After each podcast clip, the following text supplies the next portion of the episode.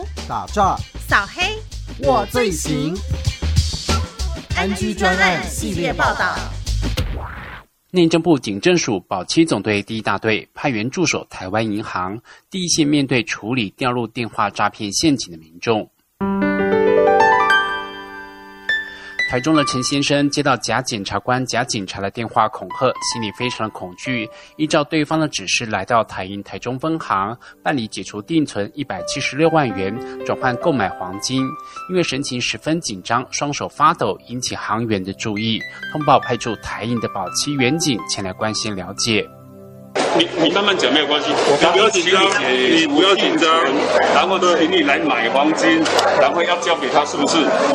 他讲的话，他叫我自己学习，你看收押我们，你看他说要跟你收押，这个是完全的，冻冻结名下资产，而且他侦查不公。对对对对对，你看他做一个叫分案调查，你警察知道，你知道分案调查资金公正这个，那个完全是他的他逼这个都是他们的话术，那个是骗人的啦。那个叫做假钱紧张很暗呐，电脑让我不用不用不用不用不用不用查，还好你一定哦，跟你讲，一定没有这个人的啦，一定没有这个人，一定没有这个人的啦。他了，他跟我讲了，他说，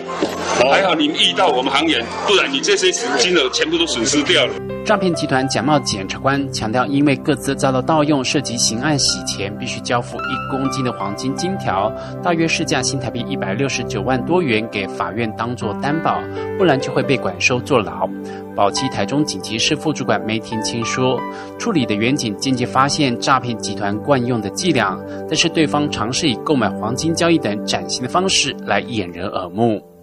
这个前提哈，有是一个最比较诈新的诈骗手法。因为以前的诈骗手法都是提领现金，他现在是用买黄金的方式哈来来引人耳目，比较不会被行业注意啊。而且他现在又把那个手那个歹徒又将命令他哈要把那个手机哈放在手提袋里面，所以我。当时我发现是因为他的便条纸哈，有放在桌子上，然后有有有那些侦查不公开的字样，还有要监管，还有某某地方法院的那个字样，所以我们就就认定他是那个假检警的一个诈骗案。远警和航员等五人不断解释说明，经过半个多小时马拉松式的劝说，陈姓男子才恍然大悟，这是一场假检警的骗局，守住这一条价值一百六十九万四千八百七十三元的黄金。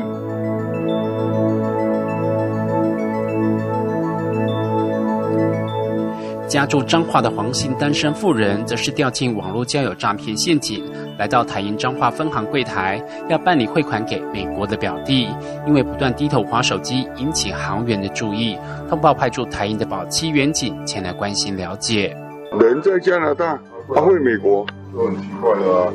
我不，其实我也不知道他们的那个，不可能的，因为美美国跟加拿大，旧金山去加拿大，他加拿大哪里？他住加拿大哪里？而且在加拿大的人不可能说户头开在美国啊，小姐，我我我是跟你讲说，你不要回来，真的不要回，因为像这种这这种案子，我们因为我今年今年刚好去我们大队部实习一个月，专门在处理这个案子，我们一整个一整个大队下来，今年到现在处理快五百个诈骗案件，好，跟你这种的很很像。原来富人在网络遇到假扮帅哥小鲜肉的诈骗集团，声称因为最近肺炎疫情关系，收入大幅减少，拜托富人先借他两千元美金，大约新台币六万元应急。保期彰化警情室副主管柯兆义说：“表弟和表姐互称亲爱的，根本不合理。另外，表弟人在加拿大，却要富人汇款到美国，这个更不合理。”我就跟他说：“那你为什么会跟你的表弟互称亲爱的？他说我们在家里都是这样子互称。”可是后来我们在他的手机有发现到，哎，他有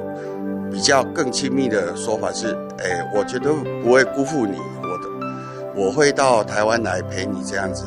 那我们就跟富人说，我们今年大，哎，去年大队部处理非常多的案件，跟你这个案件非常相似，就是网络交交友的诈骗，你是不是有可能会遇到诈骗？然后我就很清楚的跟他说，你这个应该是诈骗，你不要汇款。然后富人就。后来想了一想之后，就说好，那我不要汇了，就把钱存回他原来的户头里面。在保期远景和台银人员不断关心下，富人才坦诚和对方是在网络上认识，根本就没有见过面。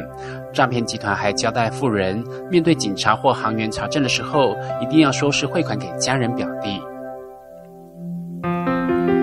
保期总队特别呼吁，因应国际疫情升温，诈骗集团常以收入减少、缺钱作为借口来骗取民众的爱心和同情心，一定要特别注意，以免受骗上当。以上安居专案系列报道由金广台中分台记者黄俊伟采访制作，谢谢收听。